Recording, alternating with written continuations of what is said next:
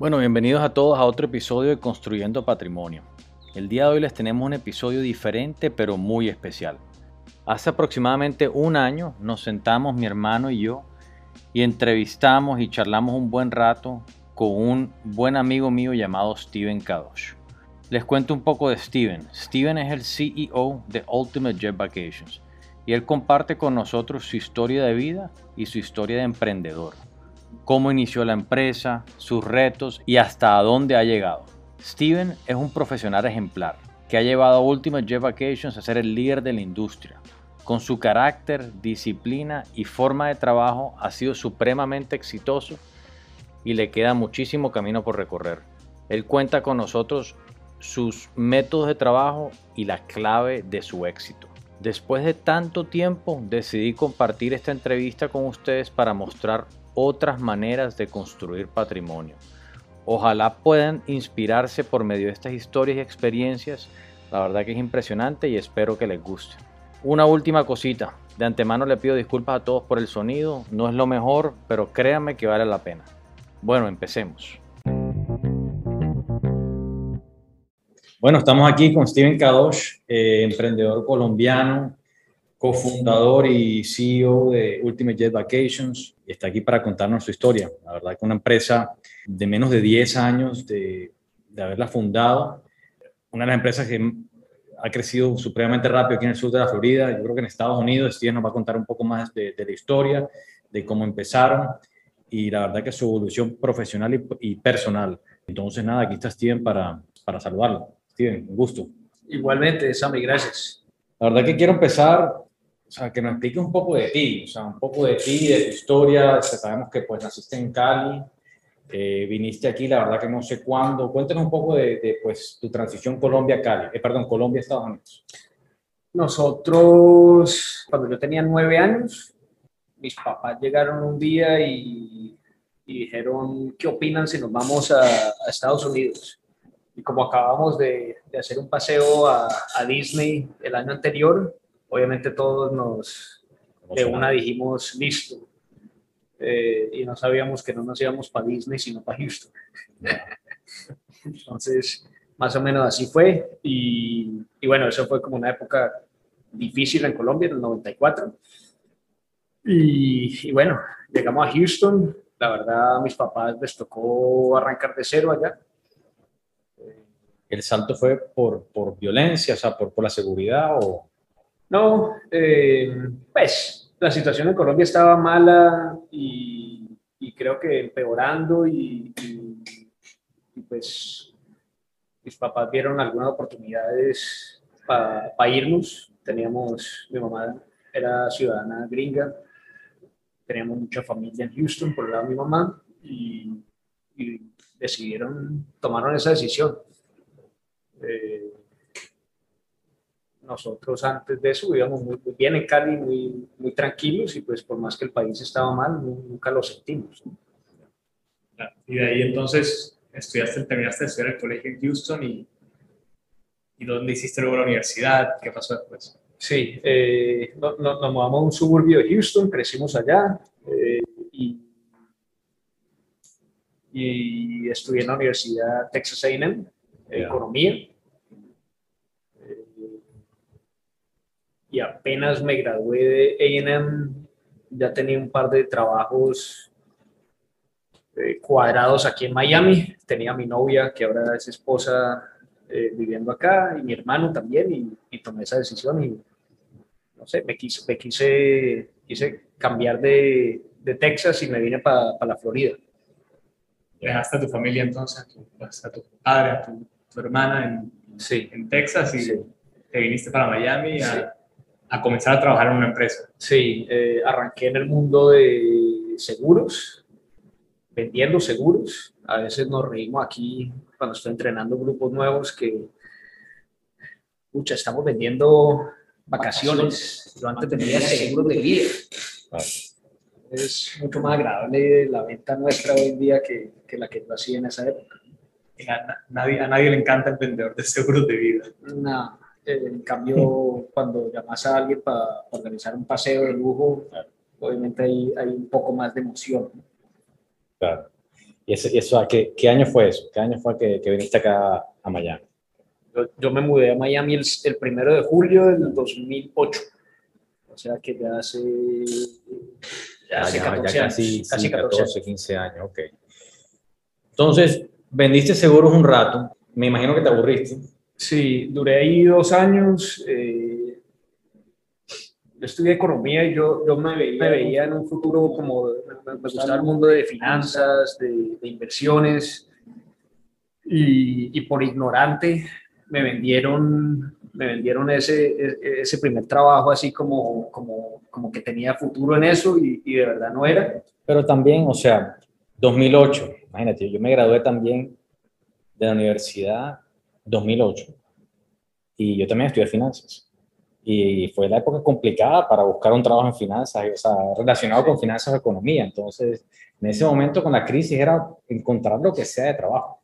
Chistoso que mencionas eso porque yo entrevisté con Lehman Brothers un mes antes de que estallara wow. todo ese en Brick. Así que sí, era una época complicada para, para ese mundo. Y bueno, estuve ahí un par de años, era un grupito chévere, hoy en día todavía somos muy, muy amigos y hay un par de emprendedores muy, muy, muy duros ahí de, de, ese grupito de John Hancock, pero definitivamente no era para mí y salió una idea con, con un compañero de allá eh, para arrancar una empresa de productos promocionales, de mercadeo.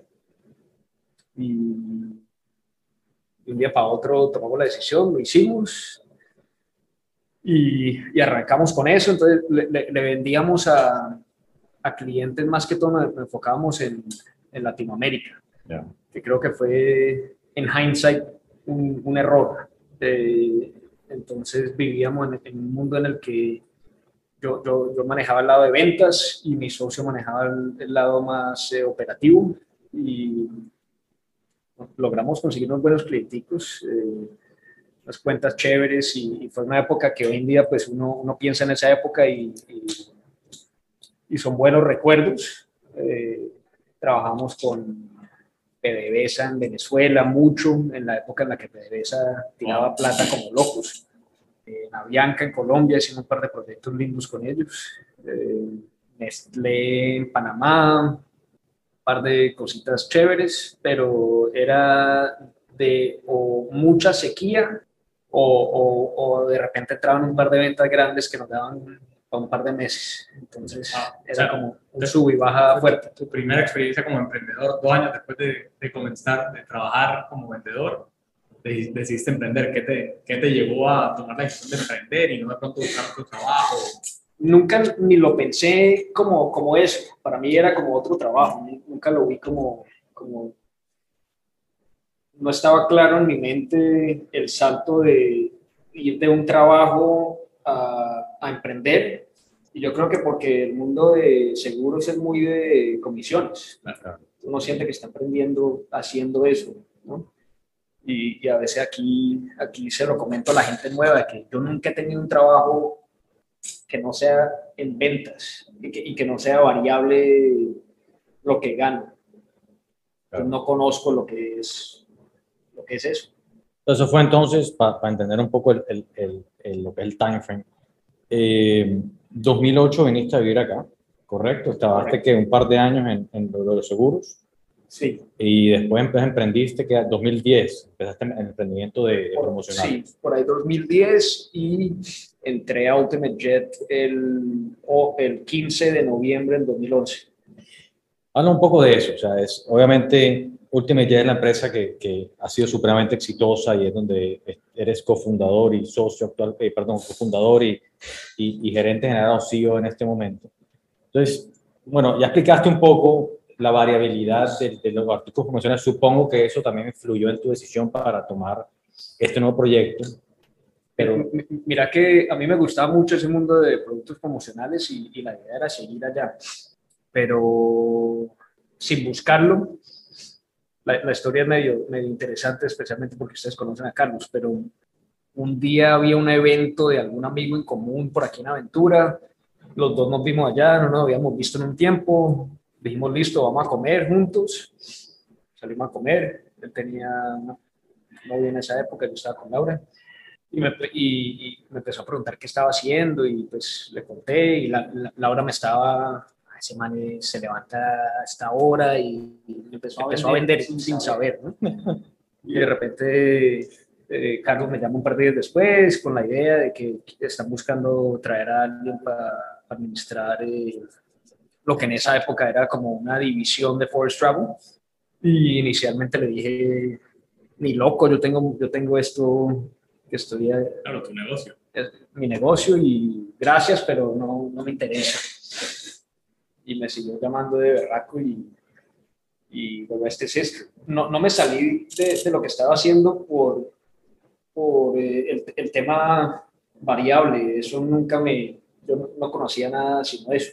Eh, sino que estamos empezando a tener al- al- algo de fricción con, con el socio en esa época, que hoy en día somos muy amigos y lo quiero mucho, pero fue más por eso, fue más que, que dije, bueno, esto está pasando aquí en esta empresa, de pronto no le veo solución, y salió esta otra oportunidad, y me acuerdo que hice el, el, el clásico de, de Benjamin Franklin de poner pros y cons de cada cosa, y, y tomé la decisión, y Laura me miró un poco extraño y no estaba, No, no, no, no estaba convencido. no, no estaba convencida para nada, para nada.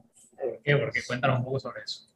Eh, porque, porque pues, to- to- todos somos diferentes, ¿no? Y ella, y ella viene como de un background donde el tema de uno asociarse con, con gente, pues la realidad es que cuando uno se asocia con gente, eh, en muchos casos tiende a traer conflicto, ¿no?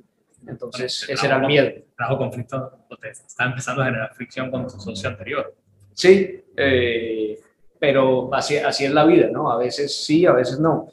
En el caso nuestro, aquí en Jet llevamos ya 10 años juntos y, y gracias a Dios no nos la llevamos muy bien todos, nos entendemos bien. eh, la verdad es medio impresionante, ¿no? Porque casi todo el mundo con el que uno habla, cuando se trata de los socios y eso, siempre hay roces y siempre hay vainas y, y creo que nosotros lo hemos manejado de una manera muy, o sea, la manera en que yo siempre lo he visto es que eh, mutually beneficial, ¿no? Ah, para, para poner a la gente en contexto, y basado en lo que dijo Steven, pues David Mendal, Carlos Hederi tenían la idea, corrígeme si estoy equivocado, tenían Sí. la idea y montaron esta empresa o de pronto desarrollaron este concepto, por decirlo así, que es Ultimate Jet Vacation, estaban buscando un socio que corriera el negocio, que, genera, que, que pues Lo administrar. manejara, lo administrara el negocio. Ajá. Y, y ahí pues entraste toda la ecuación, yo creo que de pronto rompecabezas perfecto. Ok, entonces ya comentaste que. Son, son- son cosas de la vida raras que se dan, ¿no? Como que na- yo creo que nadie se, se iba a imaginar. Eh, le preguntas a David, que, que es una persona que, que ha sido muy exitosa con muchas cosas, muchos negocios. Y me acuerdo hasta hace poquito que le decía, mira, este año vamos a llegar a 50 millones. Y me miraba, ¿estás seguro?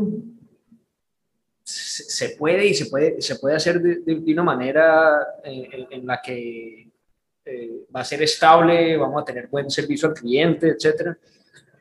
O sí, eso, o sea, yo ya lo veo, o sea, ya estamos ahí, ¿no?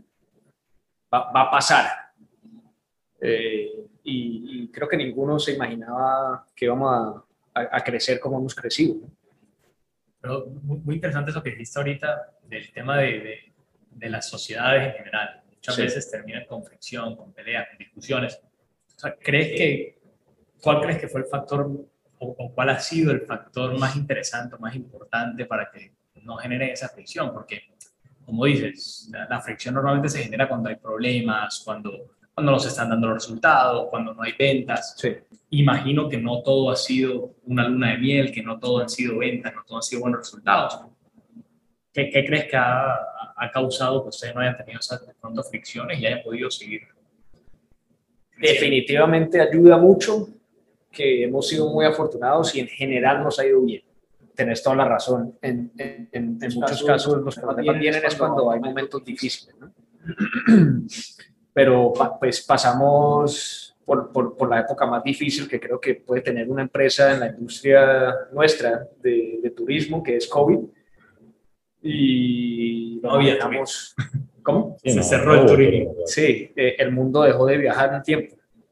No, es chistoso porque antes de eso nosotros siempre cuando hablábamos de, de cuáles eran los riesgos en nuestro negocio, siempre hablábamos de pendejadas, cosas que hoy en día son mínimas, ¿no? Que uf, de pronto la embarramos y, y, se nos cae una cuenta grande y se bajan las ventas X por ciento. Ese debe ser el punto más alto en, la, en las amenazas. Sí, exacto, cuando hablamos de las amenazas, hoy en día nos reímos porque en esa época nunca nos imaginábamos que un virus eh, podría ser una amenaza. Y hoy en día lo tenemos claro, ¿no? La guerra, ¿qué, qué, qué es lo que hace que la gente deje de viajar? O una guerra o un virus. Pero para contestarte tu pregunta, entonces, ha sido, ha sido fácil porque en general hemos tenido éxito, cada año hemos crecido, eh, pero también yo creo que David y Carlos han manejado una cosa muy bien, que ha funcionado muy bien conmigo, que ha sido que no se me han metido en mi, en mi, en mi día a día, exacto, en mi rancho, como, como se dice. ¿Pero siempre fue así o de pronto al principio sí se metían? No, eh, ellos siempre me dieron la libertad de no estar encima mío. Y yo creo que, que si no hubiera sido así, yo no hubiera trabajado muy bien, no, hubiera mezclado bien con mi personalidad. Me, me dieron mi espacio y, y, poco a poco nos fuimos conociendo y, y, y, nunca se metieron a decirme, hey, tenés que hacer esto o lo otro, confiaron en, en las decisiones mías y, y, eso ayuda, ayuda mucho. Cuando en 2011 empezaste esto, ya tenían su idea, tenían su visión. Ahora, explíqueme un poco de, de, Ultimate Jet, porque tengo la verdad bastantes preguntas en cuanto al, al negocio en sí. Explíqueme un poco, o explíquele un poco a la gente lo que hace. Ok.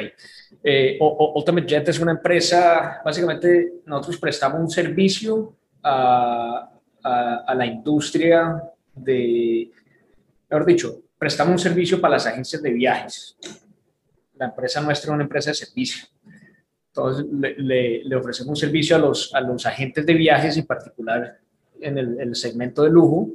Y básicamente el día a día nuestro es eh, facilitarle la vida a la gente de viajes. Le quitamos mucho trabajo encima, eh, le aportamos un valor eh, fuerte en cuanto a, a, conocimiento del producto. Esa combinación de, de servicio, que, que, básicamente es quitarle trabajo al cliente, combinado con eh, conocimiento del producto. Ellos no, no conocen el, el, el, producto que, que un, eh, un, agente de viajes en general vende todo el mundo. Nosotros tenemos ciertas áreas de enfoque. Entonces... ¿Qué es el Caribe primordialmente? Pues lo, lo, lo más fuerte nuestro eh, tradicionalmente ha sido Caribe y México. Eh, pero pues la visión nuestra es terminar vendiendo todo el mundo, todo el mundo en la rama de cinco estrellas de viajes. Y el año pasado lanzamos Europa y África y están creciendo muy bien y pues eventualmente vamos a lanzar los que faltan. Entonces, si, si vos sos un, agente de viajes que, que, tiene alguna solicitud para un viaje, pues tenés varias opciones. Puedes ir directamente al hotel y, en muchos casos lo hacen, pero eh, les toca hacer a ellos todo el trabajo. Es interesante el mundo de las agencias de viajes tienden a ser muy mom and pop stores, son como, como emprendedores independientes en general, y no tienen todas las herramientas, no tienen el, el, el economy of scale para, para, para, por ejemplo, tener buen mercadeo. O, por ejemplo, equipos de, de contabilidad, mejor dicho, todo, todo, todo, lo, que, lo que los negocios necesitan como para, para poder escalar. Yeah. O sea, entonces ustedes, ustedes funcionan como un mayorista para estos hoteles de lujo hacia las agencias y estas empresas pequeñas que son las agencias o hasta individuos que son agentes de viajes por su cuenta. Sí, eh, eh, entonces eh, la agencia de viaje nos compra y, y, nosotros básicamente le facilitamos todo y le quitamos todo el trabajo encima y además le pagamos una comisión superior a la que le paga el, el hotel directamente. Entonces eh, cumplimos esa función, esa función para, para la gente de viajes eh, y para el hotel somos un canal de distribución para ellos. Ah, muy raro que tú lidies con un cliente directamente, entonces. Eh, sí, Ultimate Jet no, no, no, no. tiene ese segmento. Eh, wow. Nuestra empresa hermana Forest Travel se encarga de ese lado. Y ese, o sea, entonces, basado en la explicación que acabas de dar, ¿esa era la idea original de, de- de la empresa? No, ¿O ha evolucionado? No, eh, la idea original de David y de Carlos antes de yo entrar era un poco distinta y es interesante. O sea, much- muchas veces la gente nos pregunta que por qué el nombre Ultimate Jet, eh, que confunde un poco, y varias veces consideramos hacer, hacer un cambio de nombre, pero pues ya, ya siempre lo descartamos porque ya tenía algo de conocimiento. ¿no? Todavía se puede. No. y la idea original de David era interesante porque, eh, como él está en el mundo de aviación, él soñaba con venderle a sus clientes paquetes de, de- viajes que incluían el jet privado. Pero como no tenían el volumen de clientes, porque son solo una agencia que tenía esa capacidad de, de- hacer ese tipo de viajes en, en privado, salió la idea de venderle a otras agencias, ¿no? como para, crecer el, el, market. O sea, comenzaste y, la, y la- tú comenzaste con, con ellos, empezando, administrando el negocio, tratando de sacarlo a flote y estabas creando paquetes con jets privados. No, yo, eh, cuando, cuando yo entré ya, ya el modelo había cambiado un poquito y estaban, estaban básicamente haciendo como un beta test, porque el cliente más grande era Forest Travel. El cliente que de verdad nos compraba era Forest Travel. En esa época la idea era como entrar y empezar a ver qué oportunidades habían y cómo crecer eso y cómo empezar a, a venderle a otras agencias. Y eso es lo que hicimos. Entonces, bueno, Steven, interesante y creo que la mayoría de los negocios y emprendimientos cuando comienzan, empiezan como algo y Sí, van evolucionando y migrando. Creo que hay miles de ejemplos, como por ejemplo Rappi, que lo veníamos hablando hace poco, cómo comenzó Mm. eh, de una agencia y nació esta, esta idea. Pero bueno, cuéntanos un poco, tú comenzaste tres años de experiencia, dos como vendedor, uno como emprendedor, siguiendo en el lado de ventas, y ahorita manejas un negocio con decenas de empleados. ¿Cómo, cómo ha sido esa transición del, del Steven vendedor al Steven CEO de una empresa fastest growing company por seis años seguidos, donde solo, solo dejó de ser más años seguidos porque dejaste de aplicar? Eh, ¿cómo, ¿Cómo ha sido ese, esa transición para, para ti como, como persona y como, y como Eh, profesional? eh, eh, es un poco raro porque ha sido no planeado, ¿no? Ha sido simplemente se ha ido dando, ¿no? Entonces cuando yo entré a Ultimate, creo que tenía como 26 años, que, que a veces cuando estoy con Carlos y David les, les digo, ¿ustedes qué están pensando contratando un pelado de 26 años a, a mover este negocio? ¿Cómo le ocurre hacer algo así? Yo, yo, yo creo que aquí, viéndolo de afuera, yo creo que de pronto ellos ni se imaginaban que, pues, que, que iba a ser tan grande, ¿no? 100%, 100%. Esa es la verdad. Ni ellos ni yo. Y pues, nu- nunca pensamos que, que íbamos a crecer así. Pero bueno, se, se fueron dando las cosas y, y, y ha sido, y han sido 10 años que han ido volando. Entonces a veces uno no tiene como, como el tiempo ni la cabeza como para pensar en cómo fue esa evolución. Simplemente fue día a día, día, poco a poco y hasta que uno se levanta un día y de repente va de, de una empresa que vende un millón a, a más de 100 y, y uno como que se, se levanta y no, no se acuerda bien qué pasó, más o menos. Pero de punto de vista, o sea, ahora que acabas de decir eso, en 10 años, acabas de decir, pasó de 100, mi- de- perdón, de, de vender nada a vender 100 millones de dólares, una, una cosa impresionante en mi opinión. Obviamente es complicado para cualquier persona hacer eso. ¿Qué sientes tú de pronto, qué cualidades personalmente tienes tú que ha logrado llevar esta empresa a, a donde está? O sea, de pronto eres o sea, disciplinado en cierta manera, no sé. O sea, de pronto cuéntanos un poco qué, qué cualidades crees tú, porque o sea, no tienes experiencia en travel, no tienes experiencia en, en viajes, o sea, tienes experiencia en ventas, pero, ok, mira dónde estás en este momento. Trabajaste con Avianca como proveedor. Sí, Sí. sí, fue un clientico nuestro en, en, en esa época chévere.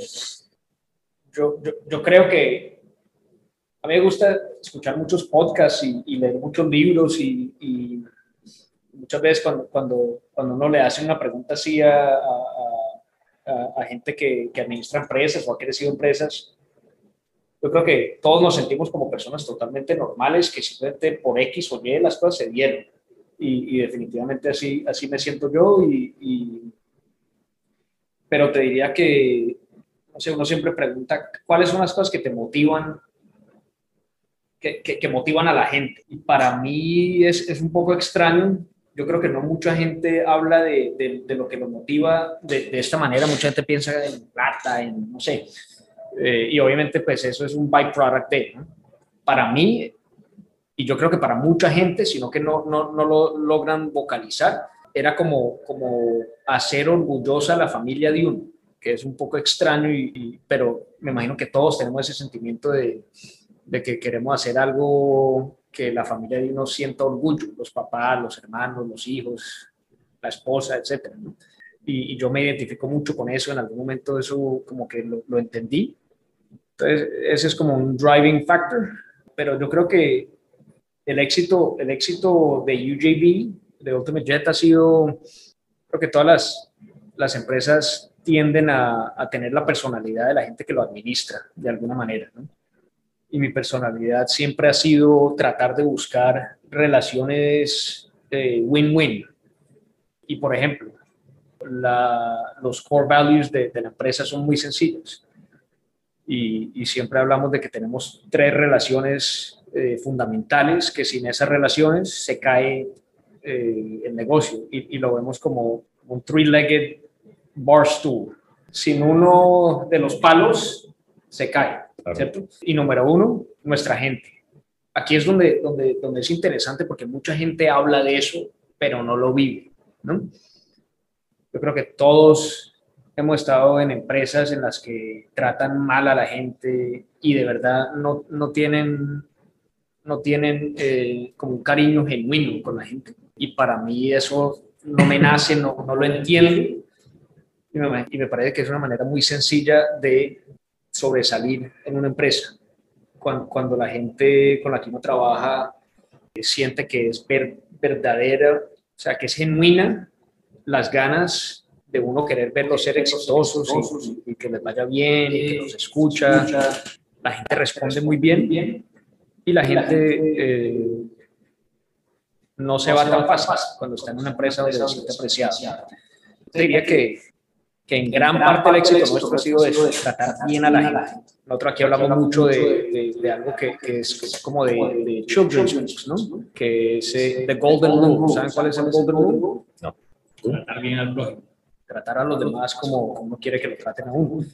Y esa ha sido mi filosofía desde el día uno por más que de pronto eh, solo en estos últimos años como que la he expresado de, de, esa manera, pero es algo que se siente en la cultura nuestra, es algo que se vive en el día a día y es algo que es fundamental para nosotros. Entonces es esa relación con nuestra gente, número uno. Número dos, con nuestros proveedores, que creo que es un competitive advantage que tenemos nosotros fuerte, porque en general la gente trata mal a sus proveedores, en muchas industrias y no todas y nosotros tratamos de, de protegerlos y, y, de ser justos con ellos y de ponernos en los zapatos de ellos y, y eso nos ha ayudado mucho a fortalecer relaciones y, cuando uno tiene buenas relaciones con los proveedores se, dan las cosas mejor.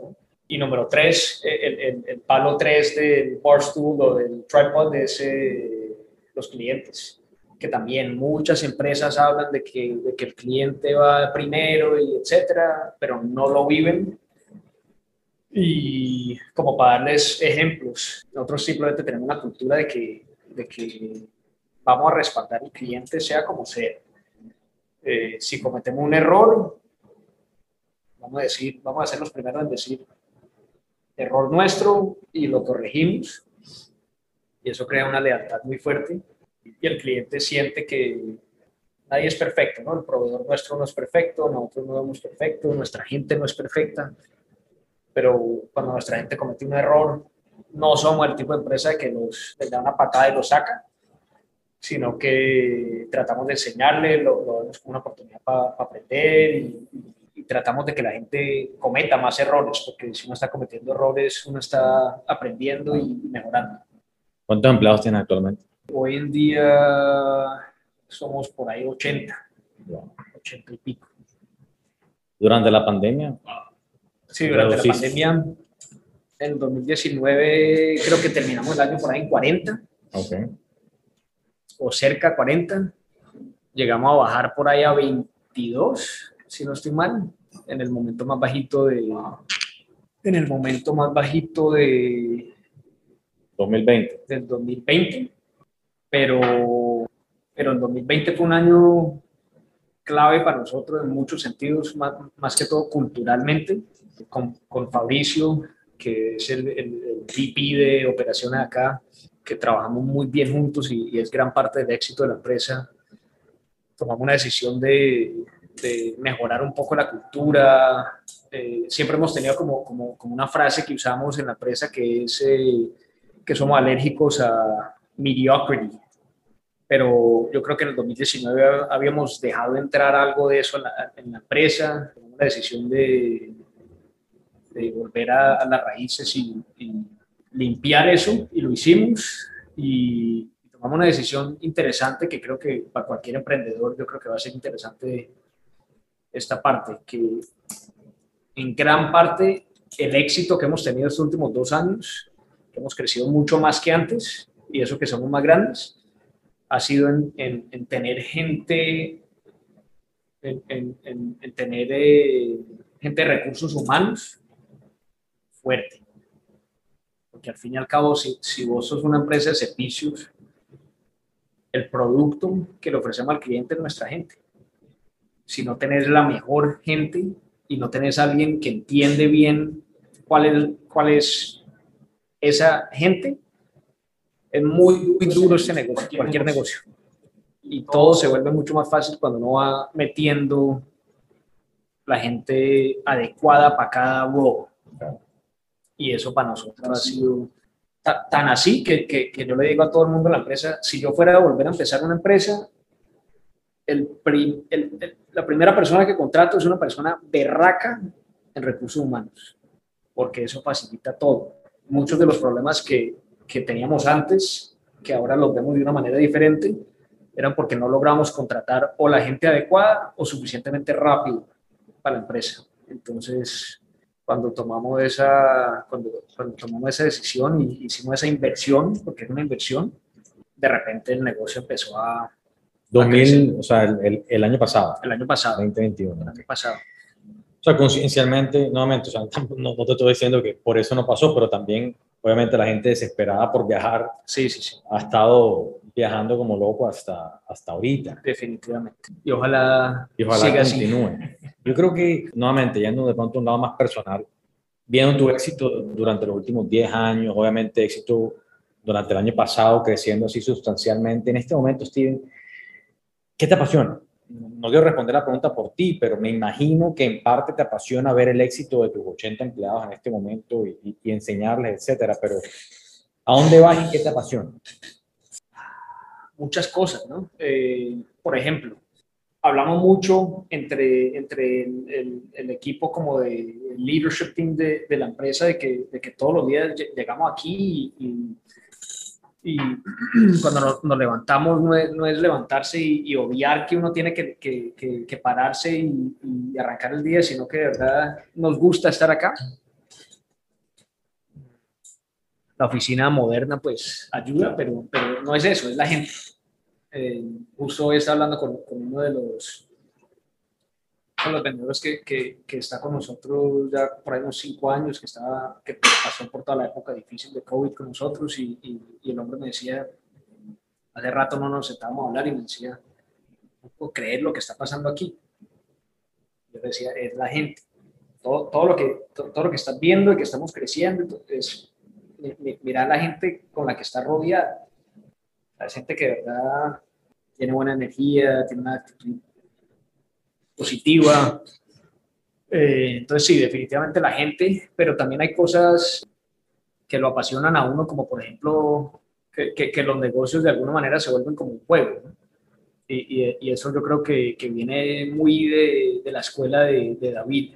Uno, uno, ve que él, él no tiene por qué tener tanto negocio y tantas cosas, tiene la, la necesidad, pero sigue y sigue y sigue, cada año son más y más y más y, y, y, lo hace sonriendo porque lo ve como un juego y lo disfruta. Y David, aunque no sé, aunque te dejó a ti, la verdad que, y Carlos, libertad para llevar el negocio, o sea, ¿lo consideras como tu mentor o, o, o sea, qué mentores has tenido tú durante este trayecto? Sí, David de alguna manera es un, es un mentor, eh, lo admiramos mucho y además es un gran, gran socio, de verdad. Y parte de lo lindo entre los tres es que, es que disfrutamos lo que hacemos, o sea, nos, vemos en la oficina y, nos sonreímos y de verdad disfrutamos el día a día acá. Tenemos una amistad, eh, no es solo trabajo, y pues eso, eso no, no, lo tiene todo el mundo y, yo creo que los tres somos conscientes, pero ¿qué otros mentores? No, pues mi suegro para mí es un mentor fuerte, una persona muy exitosa y tengo una relación muy buena con él y, nos ayudamos mucho y, nos consultamos mucho. Créanlo o no, mi esposa, por más que no tiene experiencia profesional eh, tradicional, es una berraquita y, empuja mucho y, tiene, tiene una mente para los negocios sorprendentemente fuerte. Lo dudó al principio, pero después ya te apoyó, supongo, sí, sí. después. Sí, sí, sí. Lo, lo, dudó y, entiendo sus razones, pero pues sí, hoy en día... No, pero pues claro. Hoy en día eh, lo, lo, ve diferente y, y, pues también entendemos que no, no, no todas las sociedades son flores y rosas, sino que, a veces son complicadas. No, sé, mucha gente. Esos son los que vienen como a la cabeza de una, pero eh, también ejemplo, ejemplo de mis papás, emprendiendo toda la vida desde Colombia y, y, hasta en Estados Unidos y sin muchas herramientas ni muchos recursos, pero, pero siempre como haciendo proyectos chéveres y, lograron sacar adelante un par de empresas muy bien y yo creo que si uno no tiene eso alrededor de uno, uno, uno termina con la mente de empleado, ¿no? Y, y, no, es que, no es que tenga nada de malo eso, sino que de pronto uno no está expuesto a, lo que es lo bueno y lo malo de, de, tener negocios, negocios propios.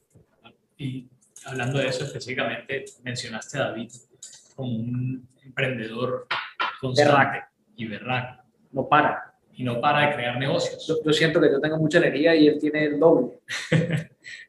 Tú desde hace 10 años has estado únicamente dedicado a UJB o has tenido otros proyectos, has hecho algunas otras cosas. No, no. Cuando comenzaste, dejaste por completo tu otra empresa y te dedicaste al 100% a UJB. Sí cuando entré inicialmente, dejamos esa otra empresa todavía andando, pero... ¿Sigue vivo todavía? No, no, no, pocos meses después cayó. Y, y, me he dedicado 100% a esto. Muchas veces he, tenido ganas como de hacer otras cosas, pero nosotros venimos del, del, del School of Thought de Grant Cardone y el hombre habla mucho de, de Love the One You're With yo creo que si yo no hubiera más oportunidad para crecer aquí, de pronto ahí ya uno empieza a ver qué más hace, pero lo analizo y lo, y lo veo de esta manera. Me dice, bueno, yo tengo otros intereses, como todos los tenemos, y, me encantaría hacer más cosas, pero uno dice, bueno, dejo de enfocarme en esto, que todavía le veo mucho potencial y, y podemos crecerlo mucho, para para de pronto hacer otra cosa que de pronto nos va bien o no. Más bien uno enfoca 100% y está comprometido al 100% eh, a, a, lo que a lo que, lo que tiene por delante o la oportunidad que uno ve por delante. Yo creo que mucha gente comete ese error. Todos queremos hacer muchas cosas y, y a veces estamos un poco es, un poco incierto, de pronto no, no, uno no está tan convencido de que lo que está haciendo es lo mejor. Y, a veces eso termina siendo un mindfuck in a porque uno dice, eh, uno se convence de que qué tal que me vaya mejor acá. Y si uno siempre vive así, eh, eh, yo, yo, lo veo parecido a las relaciones de pareja, que mucha gente vive pensando así, de, ah, pues esta tiene esto y esto y me gusta, pero no tiene una cosita, entonces voy por otra. Y, se va, y creo que es un error. Si uno se compromete, ya, ya sea en, en, en temas de pareja o en temas de, de negocios. Pero no sé, ha sido como, como lo que me ha funcionado a mí. Y, y admiro mucho la gente que logra hacerlo muy bien en varias empresas. Por ejemplo, Mental es un ejemplo lindo de eso. Que, Bueno, pero tiene gente como tú, en realidad socio y manejando la empresa, por decirlo así, él es socio de diversas empresas. No significa que tú no puedas ser socio de otra empresa, pero corrígeme si estoy equivocado. O sea, da- bueno, David, no sé, no sé si está de pronto enfocado, de pronto le dedica 20% a esta empresa, 20% de tiempo a esa empresa, pero tú dedicas 100% a UJB. sí, Carlos 100% a, a la empresa Pero que maneja. Y yo creo que esa ha sido uno de los, una de las claves de, de tu éxito. Sí, definitivamente. Si uno se desenfoca, no- no- nosotros también tenemos una cultura aquí fuerte que, que, que le decimos productive paranoia. Y, y viene, viene de mí, de verdad, bastante, porque es, vi- vivo muy paranoico de, de qué puede pasar, qué puede pasar mal, ¿no? O, o que si nos quedamos quietos mucho tiempo sin, sin inventarnos cosas nuevas o, o mejorar, ya sean procesos internos tecnología para el cliente, yo creo que así, así se mueren las empresas, ¿no? Entonces, hablamos de que, wow, tuvimos un año espectacular el año pasado, genial, pero cambia el calendario y, y es año nuevo y no nos, no nos ponemos los, los pies en la mesa y decimos, listo, vamos a tomar la suave de ahora en adelante o vamos a tomar con seis meses de vacaciones.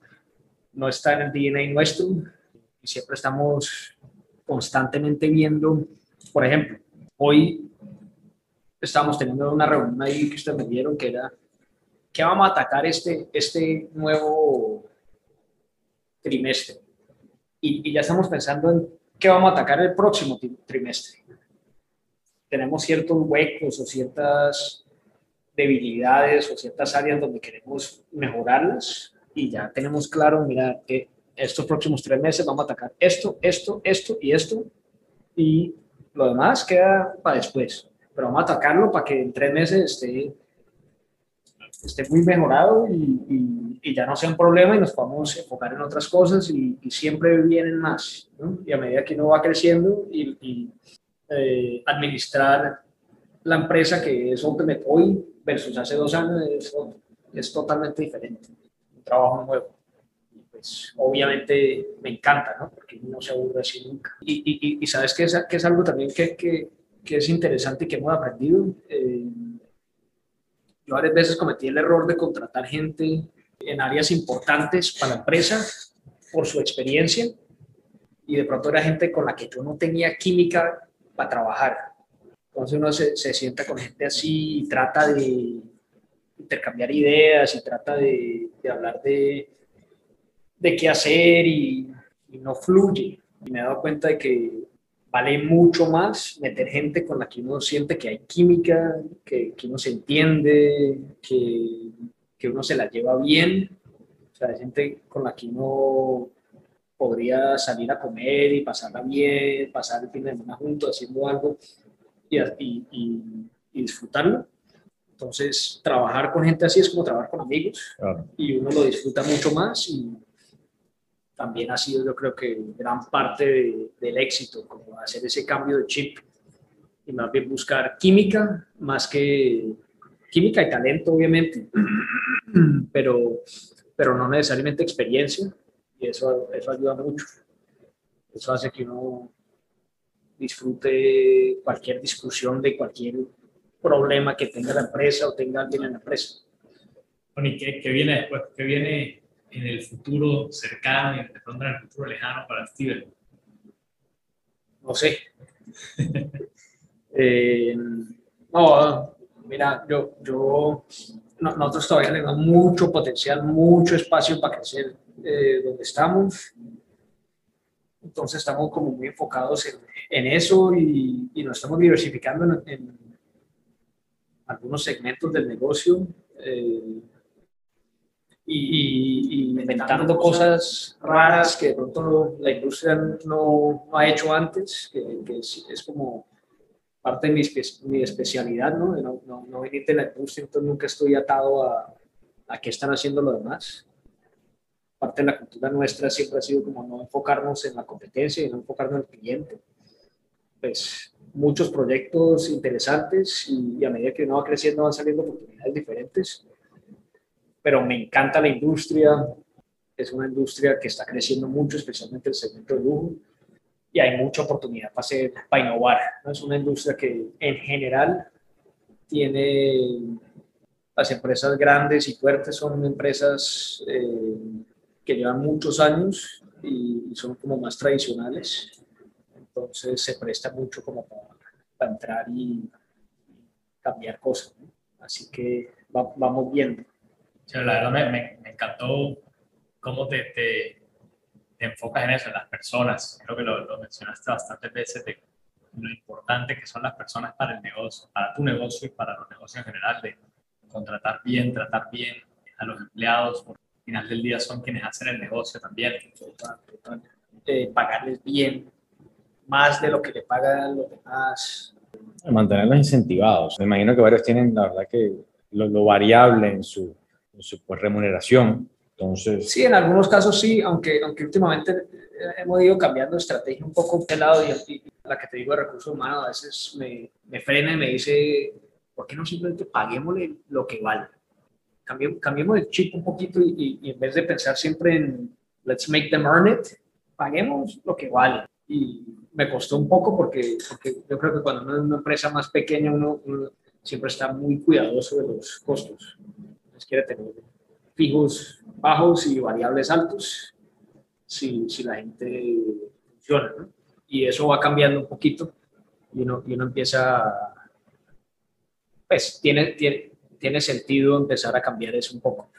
Mira, y eso es lo que hablábamos antes, la verdad que estar, también de pronto viene tu personalidad, estar abierto al cambio, ¿verdad? Estar, otra de las claves del éxito y donde voy de pronto con, con una de mis últimas preguntas que tengo es, reitero, o sea, en menos de 10 años la empresa ya está facturando 100 millones de dólares o más de 100 millones de dólares. Una cosa personalmente me parece increíble y yo creo que tanto Steven como yo, el propósito de, de estas conversaciones es inspirar a la gente. Y, y yo creo que tu historia y, y tu historia de emprendimiento y, de éxito inspira. Y yo quiero que de pronto nos compartas con nosotros eso, de pronto dos o tres cositas que, que hayan sido tu clave para el éxito o que tú creas que sean la clave para el éxito para que otra persona pueda tomar ese ejemplo yo creo que muchos emprendedores tienen ego muy, muy, muy grande.